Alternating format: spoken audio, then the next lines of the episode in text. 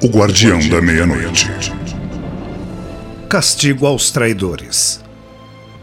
Por volta de 1948, o caboclo falou-me que seu filho havia sido libertado pelos magos do Grande Oriente das garras do Príncipe das Trevas. Fico feliz com essa vitória, caboclo. Ele venceu sua prova, então? Sim e não, guardião. Como é possível, caboclo? Venceu ou não venceu? Eu indaguei. Venha, guardião. Vou levá-lo onde ele está.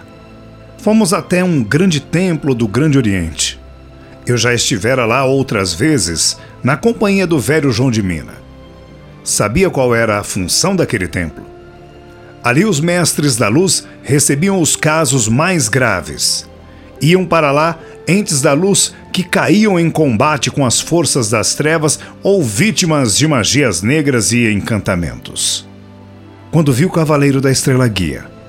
Acredite se quiser. Novamente senti que lágrimas corriam dos buracos oculares desta caveira. Não se parecia nem um pouco com o cavaleiro que conheci. Não tinha luz alguma e seu corpo astral estava reduzido a um farrapo. Gemia de vez em quando repetindo uma frase: Deus me ajude, pois eu confio em vós. Durante o tempo em que ficamos perto dele, ouvi várias vezes esta frase. Ou eram as dores, ou as lembranças do horror. Não sei dizer qual dos dois era pior. O que fazia com que ele desse fortes gemidos a dizer a frase? Uma senhora estava sentada a um canto e chorava muito. Depois eu soube que era sua última mãe. Vê, guardião. Meu filho está alucinado pelo horror e o que mantém é a sua fé. Mas a loucura tomou conta do seu mental. Eles não podem fazer nada para aliviar o seu sofrimento? Estão tentando, mas está difícil. Já aliviaram um pouco seu mental. Porém, não podem ir além. Se forçarem, ele ficará igual a um débil mental. Sabe por que ficam assim, não? Não. Pode me ensinar, caboclo? Sim, guardião.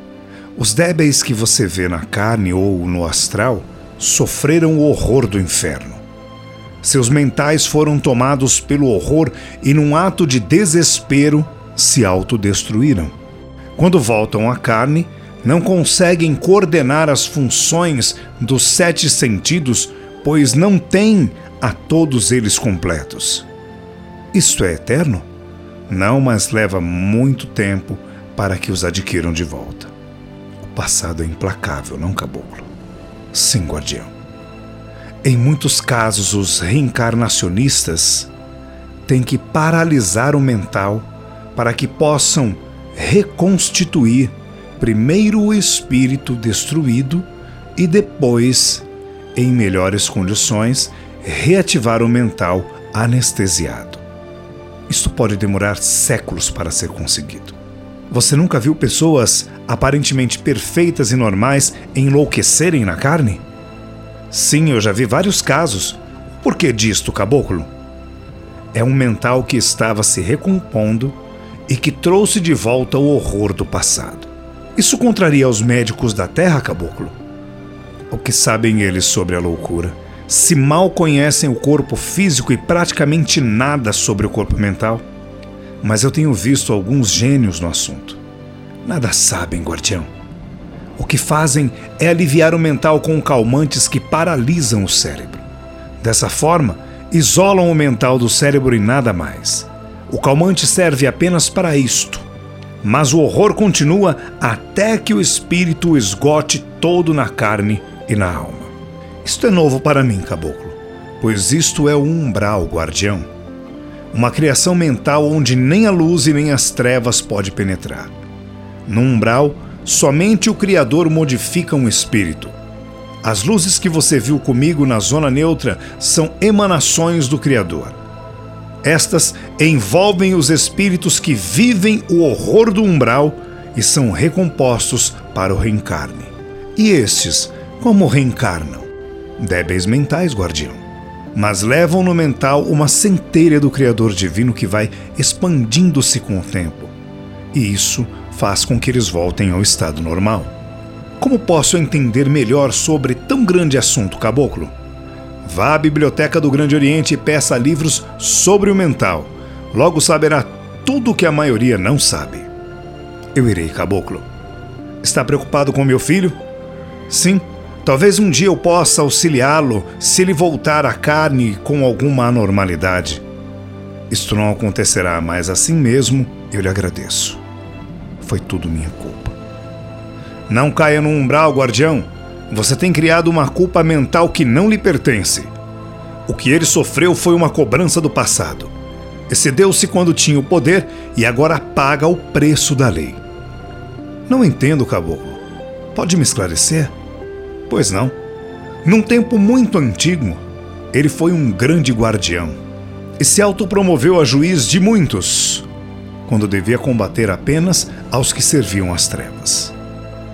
Não soube poupar aqueles que haviam sido conduzidos a tal situação ou por não terem escolha ou por ignorância. Quem nasce num meio não é culpado por ter sido influenciado por ele. Aqueles que eram nascidos em lugares dominados por mestres das trevas, quando muito, poderiam ter sido esclarecidos e não castigados. Isso deveria ter sido feito com os chefes e não com seus discípulos. O que sofreu foi uma cobrança da lei de causa e efeito. Criou um karma muito forte e sofre as consequências disto até hoje. Isso me assusta, caboclo. Por que, guardião? Um dia terei que acertar minhas contas também. Já não estará pagando-as, guardião? Duvido. Isto é nada perto do que fiz. Lembre-se do que eu falei há pouco. Quem vive num meio não é culpado por agir de acordo com suas regras. Muitas vezes nos excedemos em certos preconceitos que poderíamos saudá-los em pouco tempo. Ainda assim, eu não estou tranquilo. Mas diga-me, como conseguiram libertar seu filho? Um outro guardião capturou um ser das trevas que o denunciou ao príncipe das trevas e obrigou-o a dizer onde ele se encontrava. Depois disso, foi fácil para os magos da luz libertarem-o. Qual foi o guardião? Preciso conhecê-lo. Foi o guardião dos sete portais das trevas. Já o conheço. Não é de muita conversa. Cuidado com ele, pois não é mesmo de muita conversa e não gosta de ser incomodado por coisas banais. O que eu quero com ele não é coisa banal. Vou procurá-lo assim que sairmos daqui, caso não vá mais precisar de mim. Não precisarei mais. Cuidado, pois a cobrança já foi feita e poderá incorrer em novo erro. Talvez tenha razão, mas o perdão só existe na luz. Nas trevas, o que impera é a vingança e o acerto de contas. Vingança não é o melhor remédio para curar as chagas do passado. Isto vale para quem habita na luz, caboclo. Nós que vivemos nas trevas ou destruímos ou somos destruídos. Lá não existe humildade, amor ou caridade. A lei do ódio é absoluta. Veja seu filho e depois me condene se achar que estou errado. Eu não condeno ninguém. Apenas esclareço as consequências dos atos de cada um. Nisto entrou no local uma mulher toda coberta por um manto vermelho e dourado. Eu me recolhi, pois nunca havia visto tal figura antes. A curiosidade despertou em mim, mas calei-me. Ela se aproximou do leito em que o cavaleiro estava deitado. Eu fiquei observando. Ela era imponente. Olhou para ele e acariciou sua cabeça. Mais uma vez eu cheguei tarde. Por que tem que ser assim? Não adianta lamentar agora, minha rainha. Falou a mãe do cavaleiro. Não poderá fazer nada por enquanto. O ar de importância cedeu lugar a uma tristeza profunda. Ela tirou o pano que cobria sua cabeça e eu pude ver o quanto era bela. Pelos símbolos no cetro que carregava, eu vi que era uma servidora da lei também. Indaguei sobre ela ao caboclo. Quem é ela?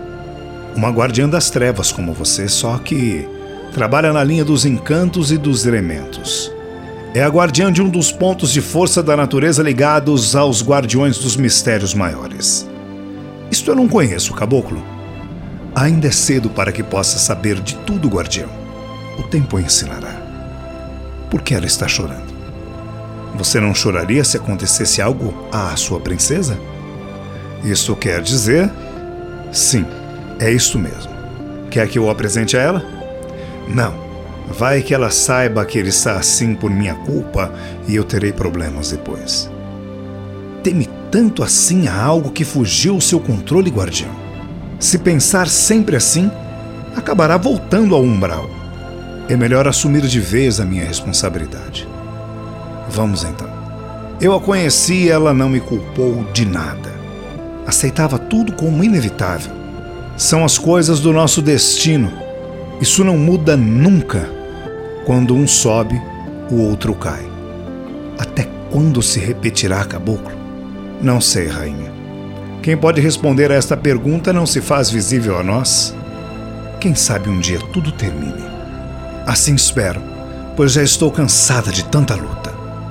Há momentos em que eu gostaria de largar tudo, mas nem isto me é permitido. Confie no futuro e terá forças para o presente. Ela nada respondeu. O manto negro do silêncio a envolveu. Despedimos-nos e partimos. O caboclo foi cuidar de seus afazeres e eu ao encontro do guardião dos sete portais das trevas. Procurei o companheiro das sete portas, pois era nos seus domínios que eu iria adentrar. Ele concordou e me conduziu até seu chefe, o maioral no seu ponto de força na lei da natureza. Ao entrar nos seus domínios, vi quanto era poderoso. Quando nos aproximamos de sua morada, fomos barrados por lanceiros negros. Após algumas palavras com o meu guia naquela região, foi-me permitida a passagem. Percebi que ali só entrava quem obtivesse ordem e também só saía quem a obtivesse. Na Assembleia, eu nunca havia desconfiado de tamanho poder por parte do guardião dos sete portais. Ao entrarmos em seu castelo, fui obrigado a deixar minhas armas com um soldado da antiguidade. Outro nos conduziu ao seu encontro. Quando estávamos diante dele, perguntou-me: O que deseja, senhor da meia-noite? Vim ao seu encontro porque fiquei sabendo que tem alguém em seu reino que me pertence. Todos os que estão nos meus domínios me pertencem. Isso é indiscutível. Mas, se eu achar que pode levá-lo, eu o darei de presente. Quem é o infeliz? É aquele que denunciou o cavaleiro da estrela guia ao príncipe das trevas. Ele deu uma gargalhada e, com seus olhos frios que pareciam atravessar meus ossos, lançou umas faíscas em minha direção. Quem disse que ele lhe pertence? Eu me assustei com seu tom de voz. Tenho contas a ajustar com ele. Vou mostrar-lhe onde ele está. Num relance, estávamos numa localidade infernal. Que lugar é este, senhor guardião dos sete portais? Aqui é onde reeduco os traidores. Tem até um local para isto? Para cada tipo de delito tem um lugar para a reeducação. Por isso sou o Senhor dos sete portais das trevas. Entendo. Ainda não entende, Senhor da meia-noite. Tem apenas uma vaga ideia. Olhando para um dos guardas do lugar, ele falou: Traga-me o canalha que servia a Lúcifer. No instante ele foi trazido. Tinha uma corrente no pescoço e o corpo reduzido a pele e ossos tinha marcas por todo o corpo.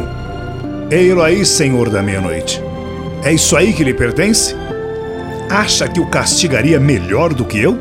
Acho que não faria melhor para ele pagar a traição. Pois eu não estou cobrando a traição de agora. O que ele está pagando é uma traição cometida há quatro mil anos atrás, quando era um miserável e ganancioso sacerdote. Agora ele vai pagar esta traição. Conseguiu me escapar por muito tempo, mas agora vai passar o mesmo tempo em meu reino. Quando eu o soltar, será o mais perfeito dos espíritos, pois terá medo até de se olhar. Posso falar com ele? À vontade, senhor da meia-noite. Eu me aproximei e chamei-o pelo nome. Vamos, traidor. Encare-me agora. Ajude-me, amo. Eu imploro sua ajuda estão acabando comigo. Que pena, não? Devia ter pensado nisso antes de me trair. Por que não veio acertar suas contas comigo ao invés de descarregar o seu ódio no meu amigo da luz? Ele também era culpado por minha queda. Assim me vinguei dos dois. Conte-me sua história, cão. Depois verei o que posso fazer com você.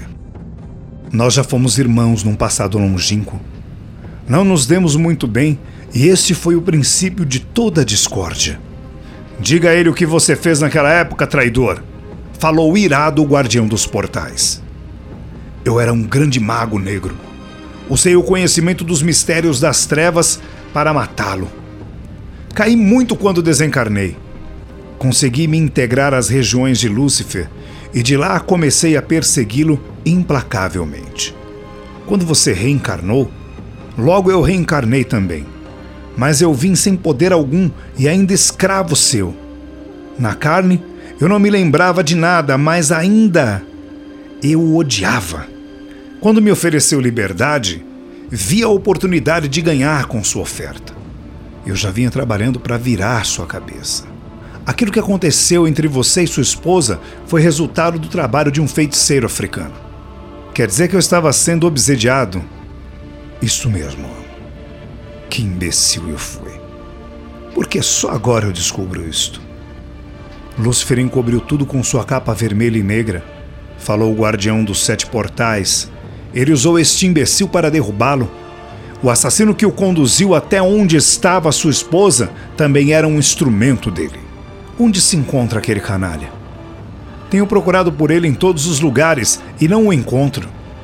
Ele está integrado às hostes de Lúcifer. Diga-me, senhor guardião dos sete portais das trevas, o que foi que ele fez para traí-lo há milênios atrás?